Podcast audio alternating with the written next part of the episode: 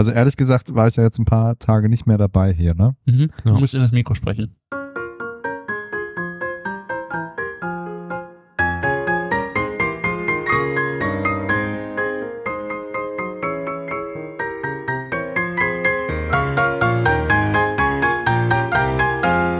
Willkommen zurück zur nächsten Folge des Young Urban Anesthesiologists Podcast aus der Universitätsmedizin in Göttingen aus der Klinik für Anästhesiologie. Ich bin Ingmar und heute sitzen wirklich physikalisch neben mir Clemens Hallo? und Ralf. Hallo.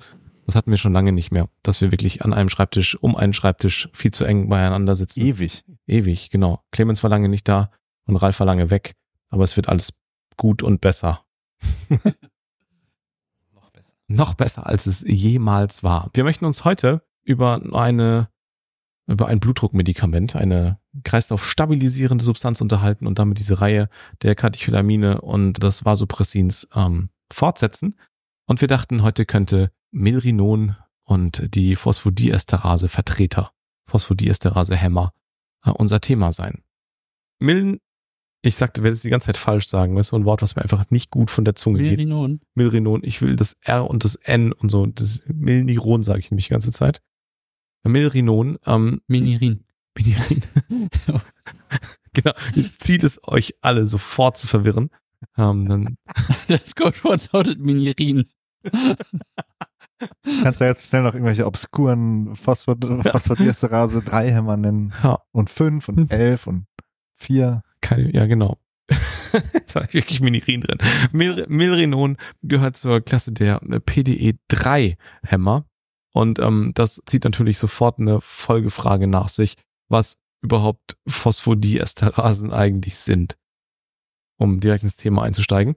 Und Ralf hatte sich ins Pad reingeschrieben, dass er das gerne machen wollte, um und erklären, was es ist.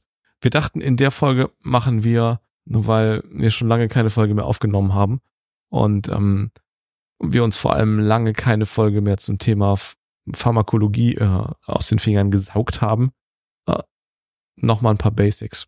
Und Phosphodiesterasen bieten sich da vielleicht an, wenn man so ein paar Dinge nochmal erklären kann.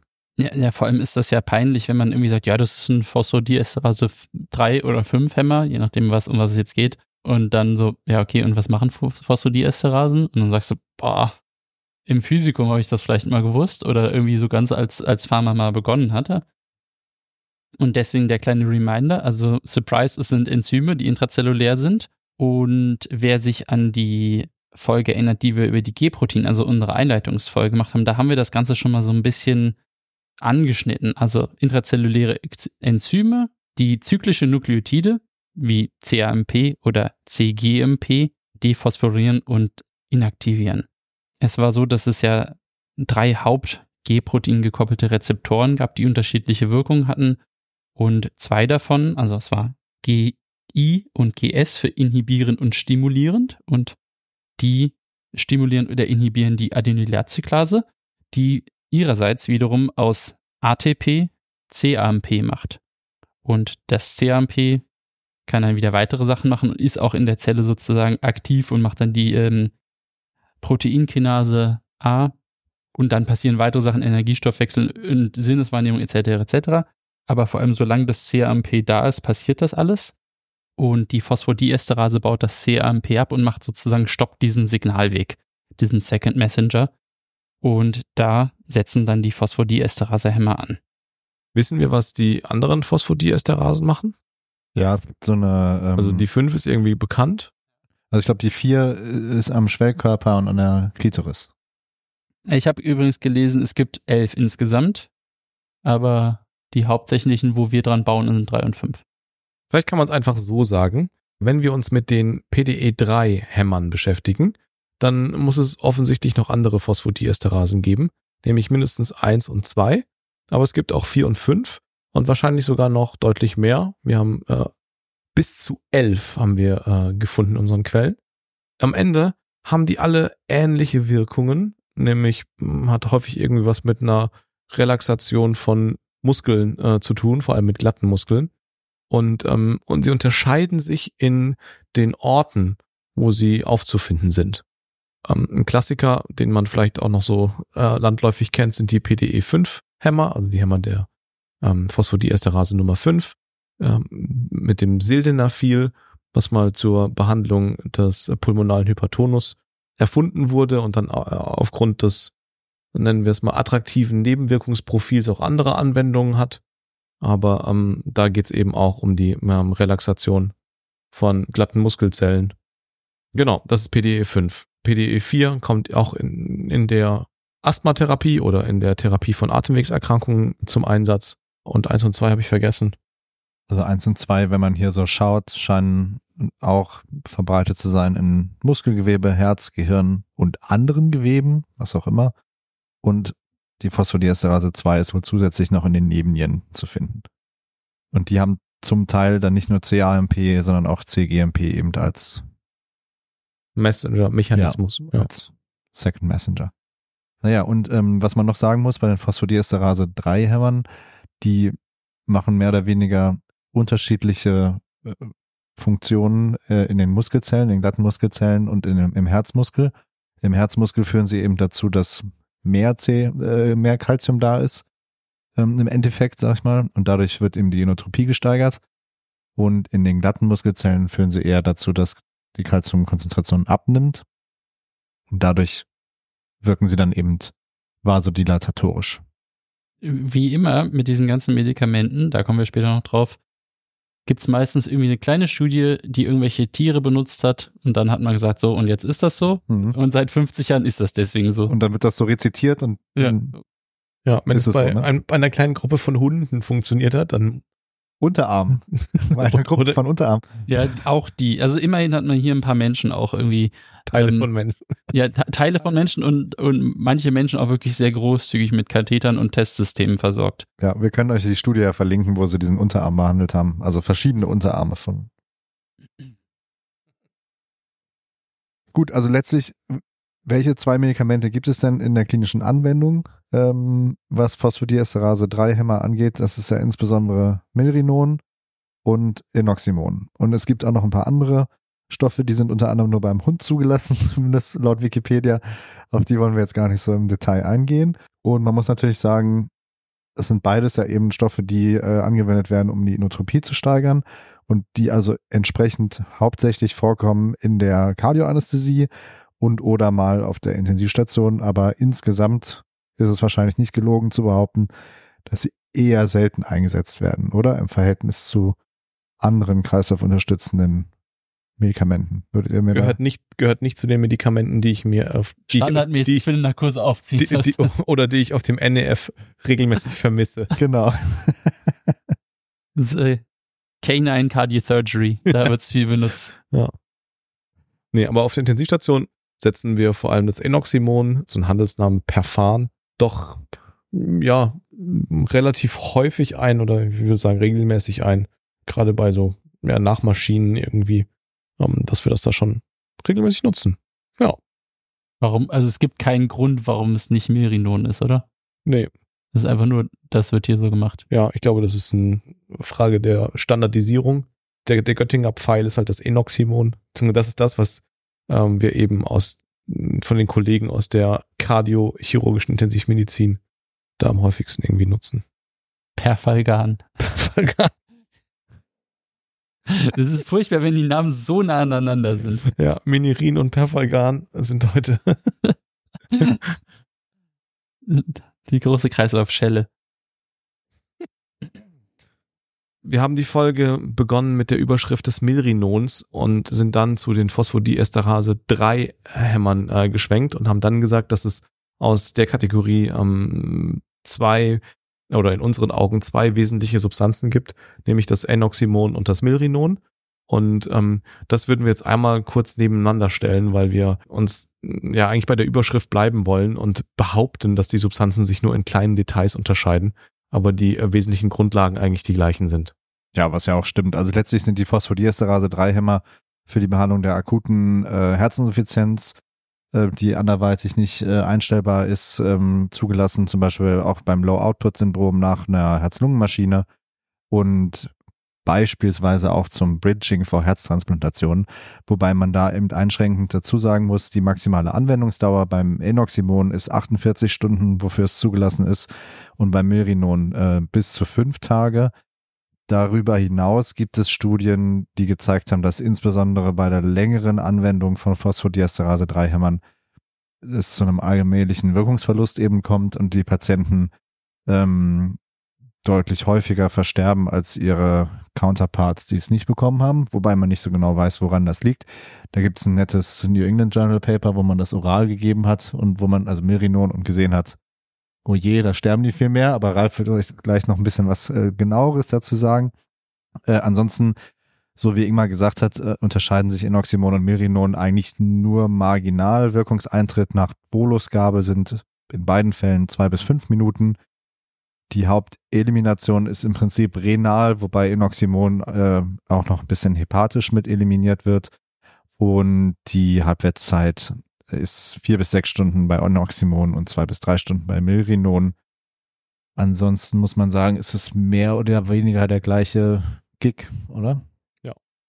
Okay, das war eigentlich schon eine goldene Brücke, glaube ich, zur äh, zu Ralfs äh, Spezialgebiet, dem Latme-Schema äh, hat Clemens freundlicherweise schon ein paar, ein, ein Sneak Peek. schon mal alles vorweggenommen. Pre Preview. Ja, Spoiler würde ich eher sagen, oder? Nein, nein, das war eine Anfütterung. Wenn die Leute jetzt richtig heiß sind auf die Halbwertszeit. Eben. Naja, ein, ein Unterschied habe ich noch vergessen, der interessant ist. Und zwar Enoximon kann wohl Thrombopinin machen. Und das ist bei Milrinon wohl nicht der Fall. Das heißt, ähm, da hat es einen kleinen Vorteil sogar, muss man sagen. Ich finde ja Merinon eh viel cooler. Ja, gut, in Bayern findet man das eh besser. Zum Latme-Schema. Die Liberation hat die Möglichkeiten, äh, da geht es um die Möglichkeiten, wie wir das unseren Patienten, Patientinnen verabreichen können. In den meisten Fällen wird es äh, der IV-Weg sein. Äh, inhalativ ist auch eine Möglichkeit, wenn ich das richtig verstehe, ist das aber eigentlich nicht so gedacht, also off-label mit, mit einem kleinen, das kann auch falsch sein, dass es nicht so gedacht ist, aber man kann es auf jeden Fall machen und es wird so gemacht. Ähm, und auch ähm, per Os, auch wenn das heutzutage nicht mehr ganz um Trend liegt. Ähm, und warum? Das kommt jetzt gleich praktisch im nächsten Teil im A, nämlich die Absorption. Äh, da ging es ja letztendlich immer darum, wie, also in welcher Geschwindigkeit und Konzentration scheint, erscheint ein Pharmakom im systemischen Kreislauf, wenn es zum Beispiel per OS gegeben wurde, im Vergleich zur IV-Gabe, wo es ja direkt 100% ist. Ähm, die Bioverfügbarkeit ist dann ein, ein, großes Thema bei dieser ganzen Frage. First-Pass-Effekt, Fähigkeit zur Passage vom Membran, also wie lipophil ist das Ganze. Und überraschenderweise, im Gegensatz zum Beispiel zu den Katecholaminen, die wir vorher hatten, ähm, ist Mirionon recht gut für bioverfügbar. Das hat man 1984 mal getestet und man hat 39 gesunde Männer ähm, genommen und den äh, doppelblind kontrolliert äh, Milrinon entweder oral oder IV gegeben. Und ähm, die Bioverfügbarkeit war bei 92 Prozent, also wirklich gut. Dann hat man sich äh, gedacht, Mensch, das könnte man ja eigentlich auch noch mal äh, irgendwie dann, dann, dann wäre das nicht auch schön, wenn die Leute einfach eine Tablette nehmen können für ihre Herzinsuffizienztherapie zusätzlich zu dem, was sie äh, bekommen. Und auch das hat man sich angeschaut und irgendwie 1088 Patienten letztendlich mit Herzinsuffizienz NYHA 3 bis 4 genommen, hat denen auch doppelblind Myrinon 40 Milligramm pro Tag als Tablette gegeben, plus äh, die restliche Herzinsuffizienztherapie. Und da kam dann leider genau das raus, was Clemens schon erwähnt hat, dass äh, in der kontinuierlichen chronischen Gabe, wenn man so will, äh, die Mortalität generell steigt um 28 Prozent und die Mortalität aufgrund kardiovaskulärer Ursache um 34 Prozent sogar gestiegen ist. Deswegen per Ausgabe grundsätzlich möglich, aber keine gute Idee. Nee, das lief nicht so gut, ne? Ja. Aber es ist nicht klar, warum das nicht gut lief. Nee, weiß Weil man nicht. die Bioverfügbarkeit ja nahelegt, dass es eigentlich gut funktionieren sollte. Aber es scheint irgendwie einen toxischen Mechanismus zu geben. Auf Dauer halt. Ne? Ja, ich, ich, ich das sind jetzt, jetzt postulieren wir natürlich, ich glaube, das ist einfach nichts, was eine Langzeittherapie ist. Also einfach per Definition nicht. Ich glaube, daran liegt das Problem. Das ist alles nur so ein, so ein kleines Bridging to Verbesserung aus irgendeinem anderen Grund. Das, das ist mein, meine persönliche, mein persönliches Verständnis davon, dass es einfach langfristig nicht gut ist. Mhm, okay. Äh, Feel free, äh, also, also bitte auch, falls jemand es besser weiß als wir, korrigiert uns. Aber das ist mein Verständnis davon, weil du möchtest ja auch, ich meine, wie Merinon war was, fünf Tage zugelassen und bis zu fünf Tage, ja. Und, und Inoximon noch kürzer nur. Inoximon 48, 48 Stunden. Stunden. Ja. Ich meine, das ist ja recht kurz. Das ist recht kurz, ja. Ähm, und ich glaube, in den meisten Fällen wird es sogar wahrscheinlich, okay, also man, man weiß es nicht so genau, aber letztendlich liegt es, glaube ich, nicht per se an der Per-Ausgabe, glaube ich. Das ist so mein Verständnis davon. Es geht einfach nur darum, dass man das nicht die ganze Zeit machen soll. Möchtest du jetzt Bioverfügbarkeit nochmal kurz als kleinen Refresher für all diejenigen, die. Ja, gerne. Also die Bioverfügbarkeit ist letztlich der Anteil des äh, Medikaments, der unverändert in den systemischen Kreislauf gelangt ähm, und eben für eine Wirkung zur Verfügung steht und berechnet sich über das Verhältnis der Flächen unter den Plasmaspiegelzeitverläufen, also Area under the Curve, nach oraler versus intravenöser Gabe und ist eben besonders relevant, so wie wir es ja gerade gesagt haben, eben bei oralen Medikamenten, weil alles, was man runterschluckt, muss ja nicht unbedingt gleich im systemischen Kreislauf äh, auftauchen. Und das liegt auch, das hast du ja gerade schon erwähnt, natürlich am First-Pass-Effekt, äh, also Metabolismus in der Leber. Und das führt bei vielen Medikamenten eben dazu, dass die äh, systemische Aufnahme deutlich reduziert ist und das Medikament vorher umgewandelt, metabolisiert und eliminiert wird. Ja, und die praktische Bedeutung ist natürlich, dass wenn man eine geringere orale Bioverfügbarkeit hat, eben mehr von einem Medikament schlucken muss, als man es zum Beispiel IV geben würde, um ähnliche Effekte zu erreichen. Oder man kann es sogar gar nicht oral geben, weil es einfach keine orale Bioverfügbarkeit hat und deswegen eben gar nicht wirkt, wenn man es nur als Tablette einnimmt. Ja, das nur als kleinen Refresher für alle Leute, die, so wie ich, lange nicht mehr im Podcast dabei waren. Genau mir wäre noch wichtig, dass man, ähm, dass wir immer über orale Bioverfügbarkeit sprechen und dass es sowas wie eine IV-Bioverfügbarkeit einfach nicht gibt. Also alles, was du halt IV gibst, ist damit bioverfügbar. Das heißt, da gibt's keine Einschränkungen. Der Quotient geht halt immer so rum, dass oral durch IV geteilt wird. Weil IV halt immer, es wird durch eins geteilt IV ist, äh, IV ist sozusagen die Normierung auf 100% oder 1,0. Genau. Ähm, kommen wir zum nächsten Buchstaben, dem D, Distribution oder Verteilung. Da gibt's die Plasmaproteinbindung, also wie sehr wird dieses Medikament oder irgendein Medikament an Plasmaproteine gebunden. Als, als deine Erinnerung bei Propofol war die immer sehr hoch, also weit über 90 Prozent. Für Merinon habe ich Angaben zwischen 70 und 91 Prozent gefunden. Und das Verteilungsvolumen, ähm, was letztendlich auch wieder so ein bisschen mit der Lipophilie in Zusammenhang steht, oder der Hydrophilie, je nachdem, ist bei 0,38 Liter pro Kilogramm Körpergewicht. Das ist immerhin mal weniger als das eigentliche Volumen oder wie soll man sagen, es, es können Verteilungsvolumina existieren für Medikamente, die größer sind als der Patient selbst oder die Patientin selbst. Ähm, und das ist immerhin mal kleiner. Also, um das so ein bisschen einzuordnen. Hattest du noch was zum, als Refresher dazu, oder?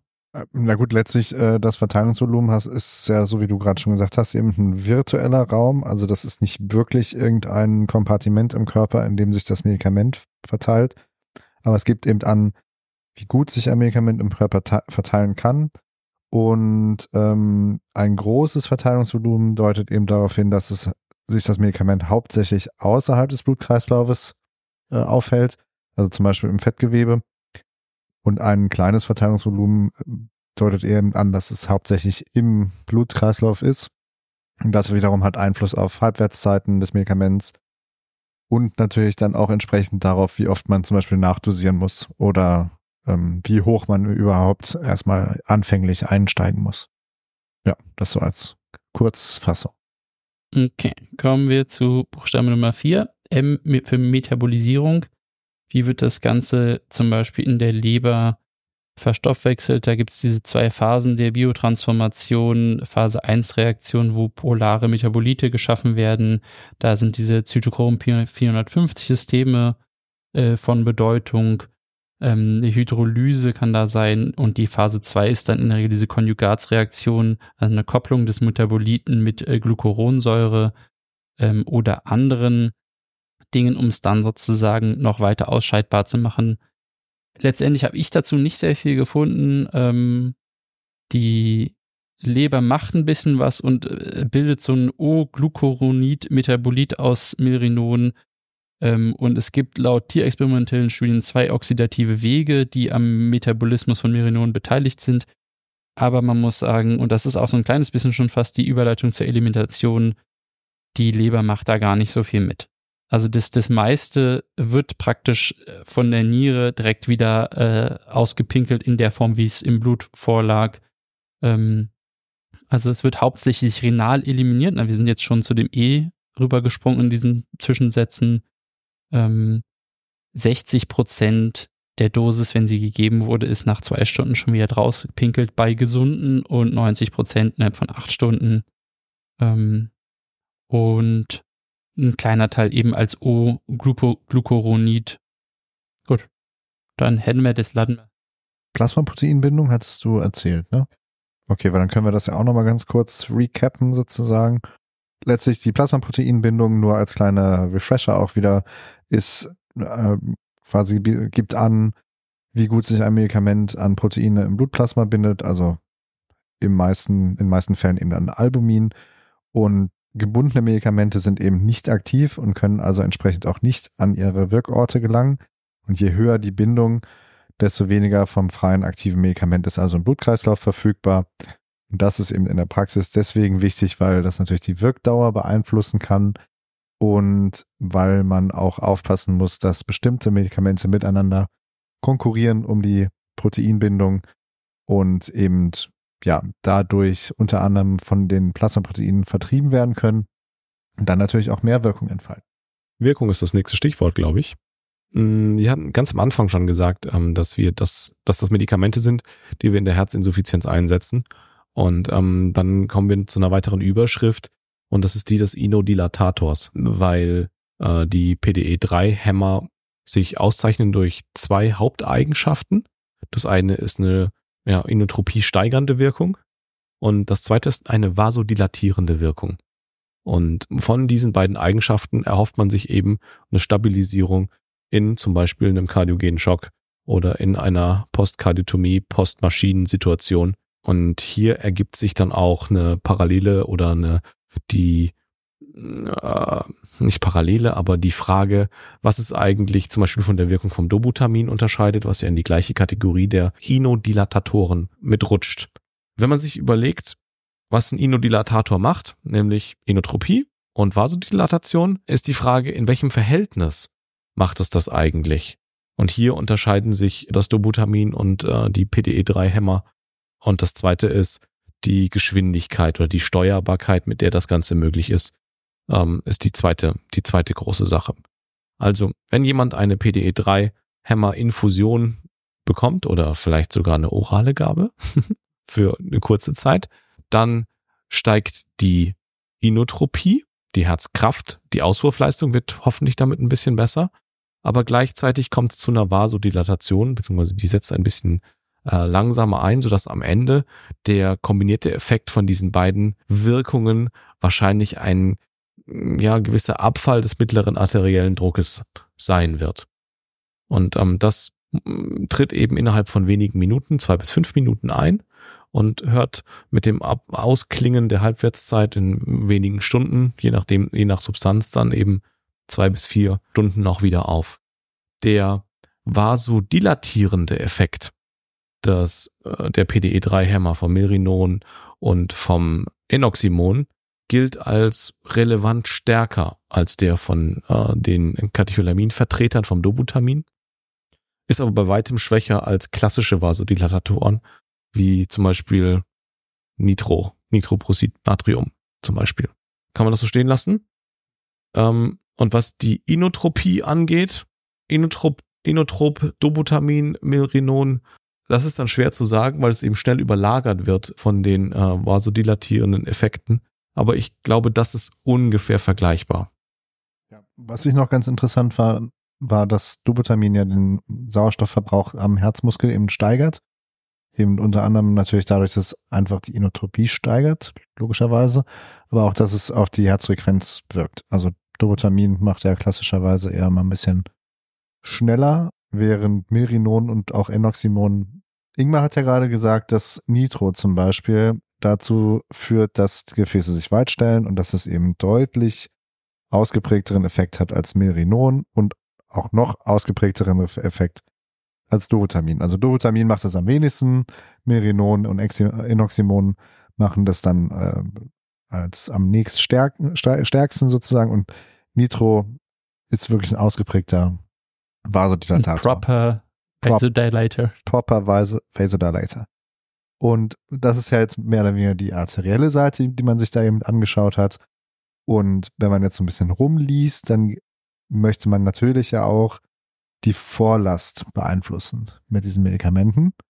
Und da ist es wiederum umstritten, ob Merinon und Enoximon eben auch eine Venodilatation machen.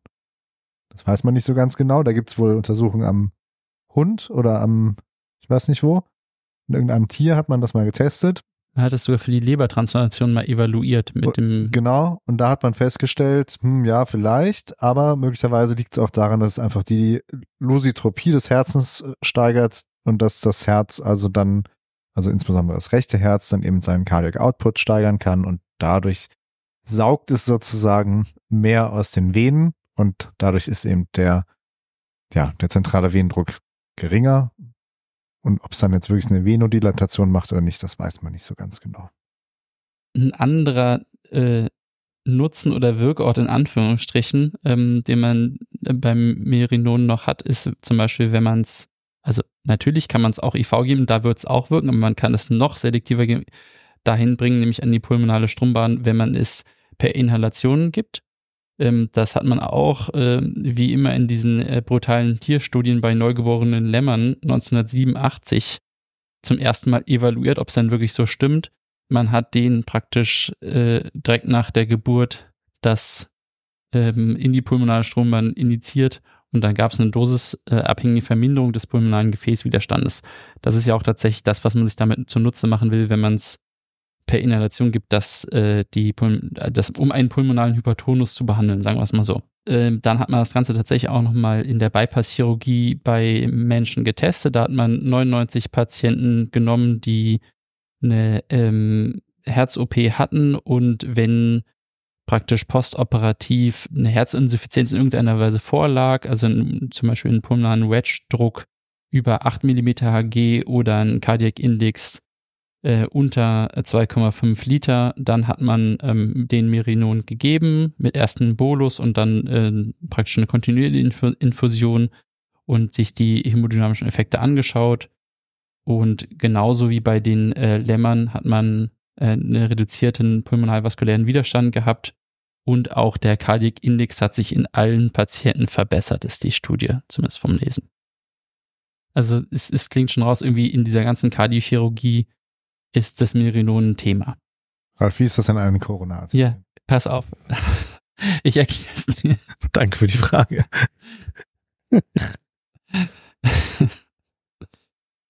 Das ist auch ein Thema, was man, weswegen man Merinon eigentlich äh, ganz toll findet, denn äh, es ist in der Peripherie ähm, ein Vasodilatator und senkt die Nachlast, aber scheinbar ist es auch so, dass es das mit den Koronarien auch macht. Auch da gibt's wieder ein Hundemodell von 1986, ähm, wo die äh, Resistenz in den Koronarien ähm, gesenkt wurde. Die, dieses Herz, dieses Hundeherz hat dann mehr Arbeit leisten können und das hat Clemens vorhin auch schon angeteasert, letztendlich bei gleichem Sauerstoffverbrauch trotz mehr Arbeit. Man hat 97 dann auch nochmal Grafts in Milrinon, ich sag mal, mariniert und da hat man eine Studie gemacht, da ging es um Vasospasmusprophylaxe und hat das praktisch einfach da eingelegt. Ähm, und da schreiben die, die Herren, die die Studie damals gemacht haben, ähm, in, in dieser Studie, oder ich muss jetzt übersetzen, die Studie zeigt experimentelle Evidenz, dass Merinon ein starker äh, Endothel unabhängiger direkter Vasodilatator ist, äh, in dem Fall jetzt in der Thoracica interna. Und auch das ist wiederum da in, in, in Fällen, wo zum Beispiel Bypass-Chirurgie gemacht wird und es geht an den Maschinenabgang von der Herz-Lungen-Maschine, äh, wo man Vasospasmen vermindern kann und die Hoffnung hat, dass diese dilatierten Koronarien eine Versorgung des Herzens verbessern. Das Herz, was jetzt sozusagen eh nach seiner Bypass-Chirurgie und der Maschinenzeit so ein bisschen gestresst ist. Und ich glaube, das ist auch ein Teil, weswegen Merinon manchmal ganz gern genommen wird. Nee, was ich immer spannend finde, wenn wir solche, sagen wir mal, dann doch nicht täglich Alltäglich. milliardenfach genutzten Medikamente besprechen, wie gering und wie obskur teilweise auch die Evidenz ist. Also wirklich Selbst bei den milliardenfach genutzten Medikamenten. da auch, aber hier irgendwie Unterarme, die behandelt wurden, dann 13 Patienten mit Ja. chronischer Herzinsuffizienz, die man dann als große Studie verkauft hat, Ein paar Hunde. ein paar Hunde, irgendwelche Kanarienvögel, ah nee, das waren Koronarien, ne? Koronarienvögel. Direkt in die Kanarienvögel injiziert. Und ich meine hier, das, was du gerade erwähnt hast, mit irgendwie direkt in die Koronararterie injizieren, ist ja auch irgendwie jetzt, ist Next Level, oder? Das ist halt sowas wie, ich meine, gut, letztlich Narkose wurde auch in die klinische Praxis eingeführt, ohne randomisierte Studie. Ja, das hat man einfach gemacht, Der weil es offensichtlich besser gewesen war oder ist als Der eine Mann hat vorher. doch gesagt, das ist no Humbug. Einer hat das gesagt und so ein bisschen scheint mir das auch bei vielen anderen Stoffen, die sich dann im Prinzip entwickelt haben, ne? Dass man einfach Willst du irgendwann sagen, es ist Zeit für mehr Tierexperimente? Nein, ich finde, ich sag nicht, dass man das jetzt alles noch nachholen sollte, aber das ist irgendwie spannend, dass es Ja. doch auf so kleinen Fallzahlen Ja. und so weiter und so komischen ist Experimenten. dünnes Eis. dünnes Eis, ja. Wissenschaftlich dünnes Eis. Das Zumindest ist halt in der Learning by Doing. Learning by Doing irgendwie, was man da macht. Ich habe mich jetzt tatsächlich auch wieder gesammelt und könnte jetzt nochmal sprechen. Ähm, und zwar wurde das mehrfach schon erwähnt, die, die vielen tollen Effekte, die Merinon oder PDE3-Hämmer haben. Zum einen auch ein äh, positiver Effekt auf die Inotropie und ähm, man sagt, ja, okay, es scheint so zu sein, dass der Cardiac Index äh, ähnlich wie unter Dobutamin, einer äquivalenten Dosis Dobutamin ansteigen würde. Und Jetzt muss man ja sagen, das ist ja alles ganz schön schwierig zu unterscheiden voneinander, wenn so viele Dinge auf einmal passieren. Was ist denn jetzt wirklich Henne und was ist Ei und was hat vorher angefangen? Ingmar hatte das vorhin schon so ein bisschen angeteasert, indem er gesagt hat, es ist gar nicht so leicht voneinander zu trennen, welche Effekte was bewirken. Weil wenn wir natürlich eine Nachlasssenkung haben, kann man auch sagen, ja gut, ist, ist das jetzt wirklich einfach so viel mehr Pumpstärke? Ist es vergleichbar, weil das Herz hat ja viel weniger Nachlass, gegen die es jetzt anpumpen muss. Und deswegen hat man gesagt, wir versuchen das mal so gut es geht voneinander zu trennen. Und dann hat man 1986 äh, das einfach in die, äh, ins linke Herzkranzgefäß injiziert, um das nicht systemisch zu geben. Schon bei Menschen auch, ne? Ähm, ziemlich sicher, ja. Hm. Und Die gute alte Zeit. endlich mal wieder Menschen. Ja. Vielleicht auch Tiere. Da bin ich mir jetzt nicht ganz sicher. Aber wa was ich wirklich lustig an dieser Sache finde, ist, was dann geschrieben wird, dass sich in dieser Versuchsanordnung die Herzfrequenz letztendlich gar nicht geändert hat. Also wir haben ja vorher mal davon gesprochen, dass äh, auch äh, das Chronotrop positiv ist und dass die Herzfrequenz steigt, was man praktisch, glaube ich, auch äh, in vielen Sachen beobachtet. Aber da ist es eben in dieser systemischen Gabe gewesen. Und da ist im Prinzip die Annahme, dass die Herzfrequenzsteigerung letztendlich eine Folge der Vasodilatation bzw. der Hypotension ist. Also einfach als Kompensationsmechanismus wie, weiß nicht, ist eine Reflextachykardie. genau, danke. Eine andauernde Reflextachykardie. Ja.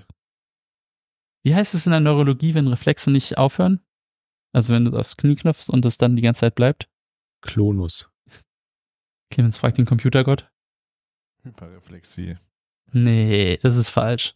Hyperreflexie ist mehr Ausschlag bei gleichem Reflexschlag. Das stimmt. nee, keine Ahnung. Also wir können, wir kriegen es am Ende nicht richtig auseinander dividiert. Ähm, diese wilden ähm, Injektionen in die LAD legen aber nahe, dass die Inot, äh, die positiv chronotrope Wirkung eine Reflextachykardie ist oder eine Reflexkomponente hat und dass die systemischen Wirkungen im Sinne von Inotropiesteigerung und Senken des systemvaskulären Widerstands äh, sich an, am Ende irgendwie überlagern. zu diesen ganzen Effekten zu guter Letzt das, was ja auch immer eine ganz tolle Sache ist, über die wir uns äh, freuen beim Milrinon, ist immer diese Aussage, der myokardiale Sauerstoffverbrauch wird nicht erhöht, trotz mehr Inotropie, trotz verbesserten Cardiac Index, ähm, im Gegensatz jetzt zum Beispiel zu anderen Katecholaminen. Mm, und auch das hat man sich mal angeschaut, wieso das, ob das jetzt wirklich eigentlich stimmt. Ähm, auch wieder in den 80ern, viel dazu ist irgendwie in den 80ern passiert.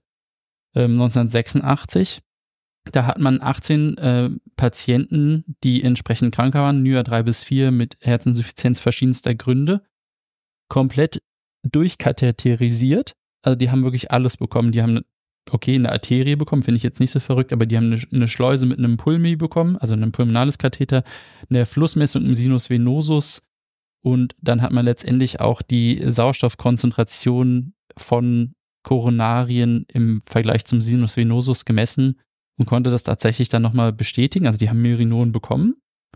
Ähm, die haben 45-prozentigen äh, Cardiac Index Steigerung gehabt, ähm, 9-prozentigen, 39-prozentigen äh, Fall des, des äh, pulmokapillären äh, Wedge-Drucks und ähm, auch die, die, die linksventrikuläre, mhm die linksventrikuläre Arbeit ist irgendwie auch um 42 Prozent gestiegen. Also all diese Sachen, also das Mirinon ist in einer Dosis gegeben worden, wo man sagen kann, da ist jetzt wirklich ein Effekt da, den man eindeutig beobachten kann. Und es ist aber tatsächlich so, dass die, der Sauerstoffverbrauch sich nicht verändert hat. Man, das ist ja eine, eine erstaunlich direkte Messung, muss man sagen, im Vergleich zu all dem, was wir sonst versuchen in Menschen zu messen. Und eine Steigerung von das Cardiac Index von fast 50 Prozent bei einem NYHA 3 bis 4 Patienten ist richtig viel. Wenn du das beim Gesunden machst, muss der über 100 Prozent bekommen. EF 110 Prozent. Das, Nein, das ist natürlich alles falsch. Da sind mehrere Sachen durcheinander geworfen. Ach ja.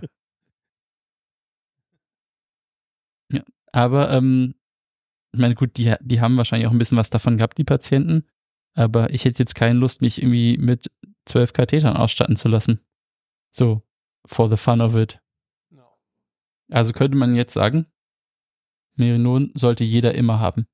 Aber nur kurz. Aber nur kurz und wenn da nicht Kontraindikationen wären. Es gibt ein paar Kontraindikationen, äh, zum Beispiel schwere Aorten- oder Pulmonarklappenstenosen. Da ist es ja jetzt nicht so gerne gesehen, dass man den Nachlass ähm, im, im, Stra im Strahl abwirkt. Ab, äh, dann äh, die hypertrophe obstruktive Kardiomyopathie ist äh, ja auch noch genannt. Das ist ja mehr oder weniger das Gleiche, wenn man so will, nur auf Funktio funktionell das Gleiche. Funktionell das Gleiche. Ähm, beim akuten Herzinfarkt äh, liest man zumindest davon, wo man, weil man natürlich sagen muss, so eine akute Ischämie führt natürlich im Zweifelsfall auch zu einer akuten einem akuten Inotropieverlust. Also das ist vielleicht ähm, was, was man diskutieren kann und eine schwere Hypovolemie. Auch das ist wenig überraschend, wenn man schon schwer hypovolem ist, dann ist vielleicht auch die Nachlass nicht mehr so ganz klasse. Wenn man dann noch einen potenten Vasodilatator verabreicht, am besten als Bolus, dann muss man wahrscheinlich nicht lange darauf warten, dass man dann einen entsprechenden negativen Effekt produziert. Habt ihr noch andere Kontraindikationen gefunden, die sich nicht logisch herleiten lassen? Oder doch? Ich glaube, das ist so ein Medikament, was man mit Augenmaß benutzt und in Situationen zur Anwendung bringt, wo Kontraindikationen sehr schnell relativ werden. Mhm. Das ist ja ein Medikament, das da es es nicht als Tablette gibt, üblicherweise mehr. nicht mehr, ähm, in einem intensivmedizinischen Setting angewandt wird, wo man hoffentlich, so wie Ralfs gerade gesagt hat, Katheter in allen Öffnungen irgendwie stecken hat und wo man möglichst alles messen kann und damit auch die Effekte möglichst schnell und genau sehen und idealerweise auch interpretieren kann. Es ist für mich nicht ein Medikament der allerersten Angriffslinie. Wenn ich irgendwie einen Patienten aus dem Saal krieg, ist nicht der erste Reflex zu gucken, äh, kann ich Milrinon anschließen oder nicht? Und wo? Und wo? Hab, habt ihr noch den Katheter in der linken Koronarie gelassen? Genau. Ähm, aber ähm, es ist für mich aus dieser Medikamentenkategorie ein wertvoller Pfeil im Köcher, äh, den ich bei bestimmten Problemen, wenn ich über Doputamin nachdenke oder über das Senken von Nachlass und Inotropiesteigerung, wo das dann durchaus interessant wird. Das wäre so mein persönliches Fazit. Mhm. unsere Bibel, ähm, derangedphysiology.com, wir haben es lange nicht erwähnt, aber auf jeden Fall eine der Quellen dieser Folge, ähm, gibt als kleinen Exkurs quasi noch ein Fallbeispiel an, die schwere Trikospidalklappeninsuffizienz. Da heißt es, dass, also Milrinon eben the natural choice ist in diesem Fall. Und jetzt, wir haben uns überlegt, vielleicht einmal ganz grob darauf eingehen zu wollen. Also im Prinzip eine hochgradige Trikospidalklappeninsuffizienz entsteht ja selber, selber eher selten nur deswegen, weil eben die Trikospidalklappe so hochgradig insuffizient ist. Das gibt es auch, aber ist in der isolierten Form eher äh, die Ausnahme, sondern entsteht ja meistens sekundär aufgrund einem pulmonalen Bluthochdruck.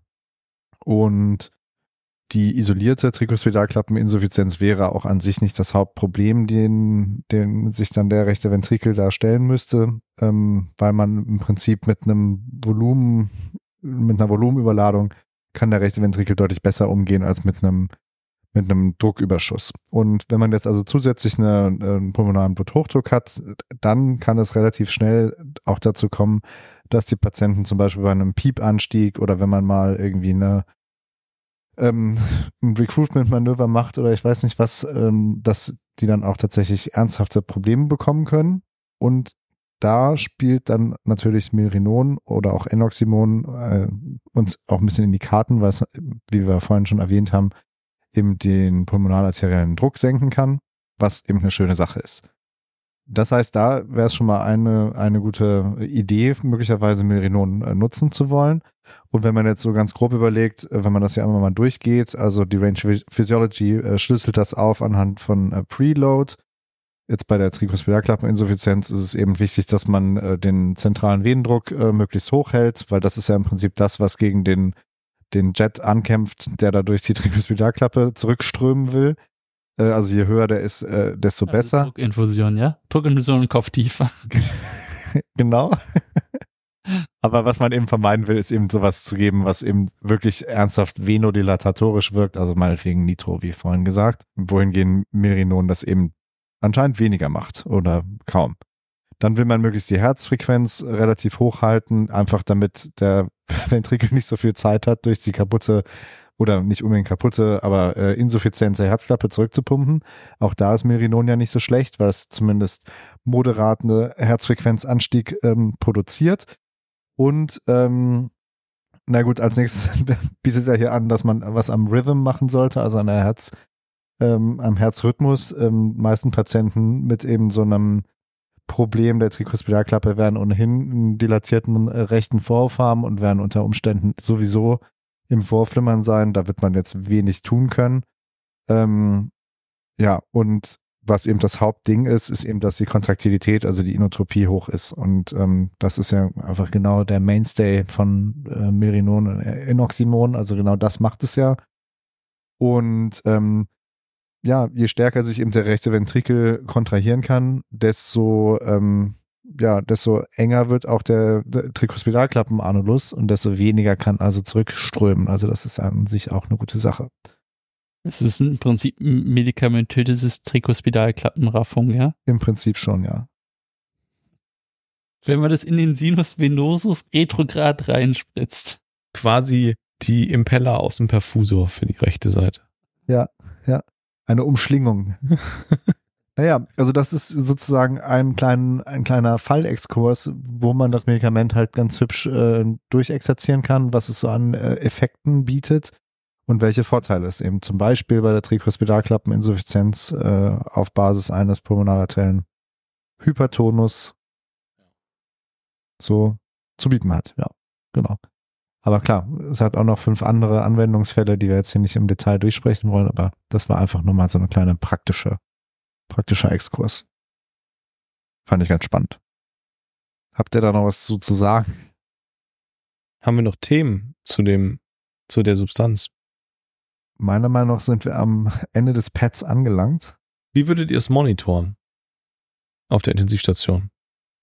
Ihr habt einen Patienten mit einer, was weiß ich, schweren Trikospidalklappeninsuffizienz was ist das minimale Monitoring, was ihr euch wünschen würdet, um zu sagen, ähm, ihr macht das jetzt gerade goal-directed?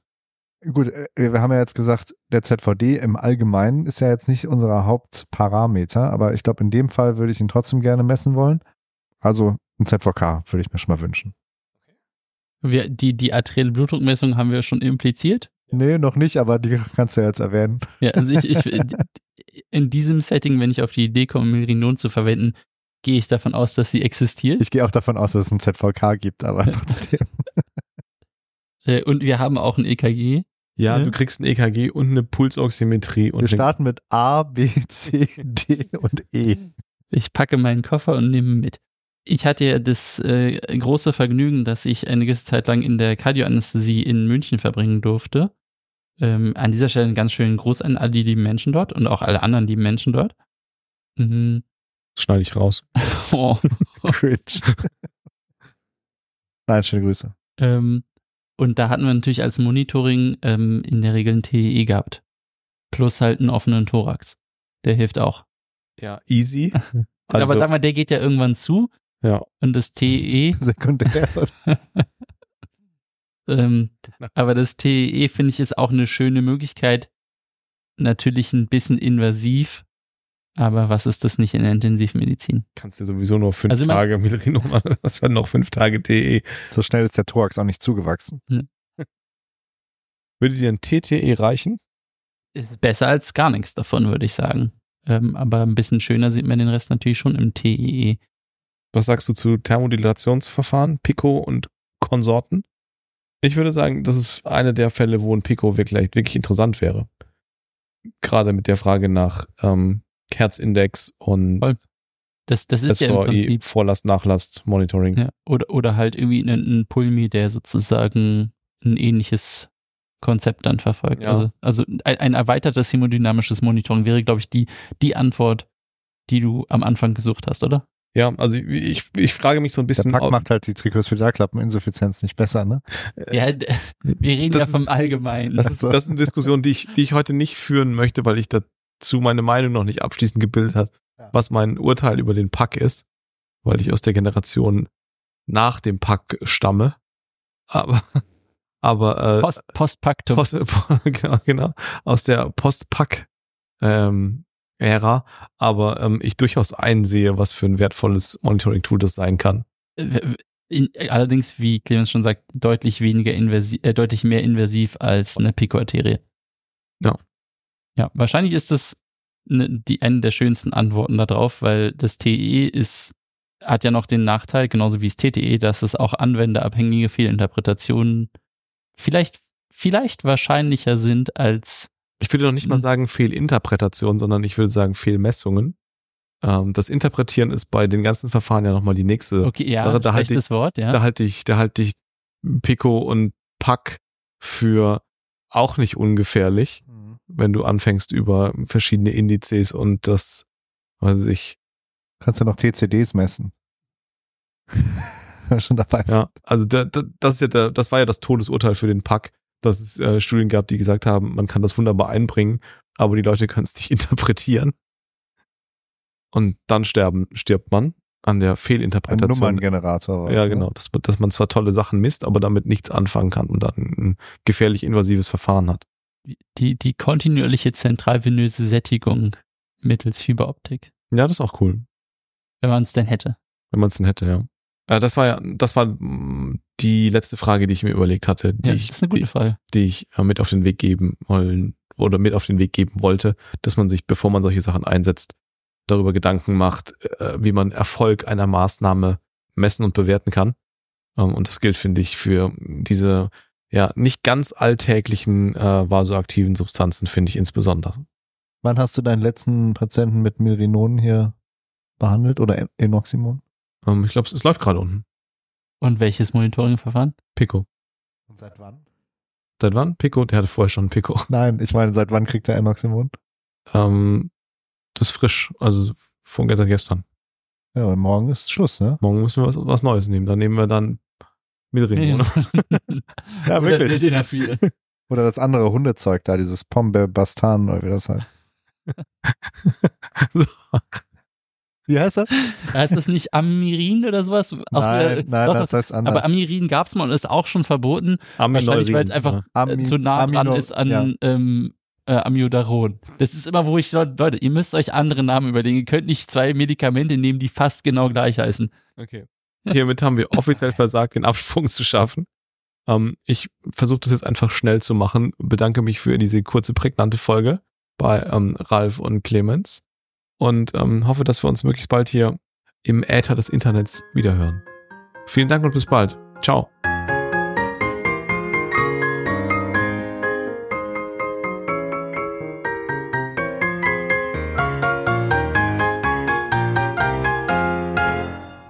Und wenn wir, ich habe jetzt extra gewartet, bis du fertig bist, Ciao. damit du da cutten, cutten kannst. Aber man hätte ja noch sagen können, also äh, wir, wir fassen nochmal zusammen, irgendwie äh, Milrinon oder Phosphodiesterase 3 Hämmer sind Medikamente, die zum Beispiel bei einer akuten Herzinsuffizienz oder generell in einem ähm, Herzinsuffizienzkontext häufig eingesetzt werden, in der Regel IV oder per Inhalation, die zur Gruppe der Inodilatoren gehören und als ganz kurzen Steckbrief eine, eine positive Inotropie haben, ähm, eine Nachlasssenkung, eine fragliche Vorlasssenkung, die wahrscheinlich eher auf einer Lusitropie fußt, einer verbesser also einer besser verbesserten Relaxation des Herzens, eine Senkung des pulmovaskulären Gefäßwiderstandes und nicht zu lange eingesetzt werden sollen.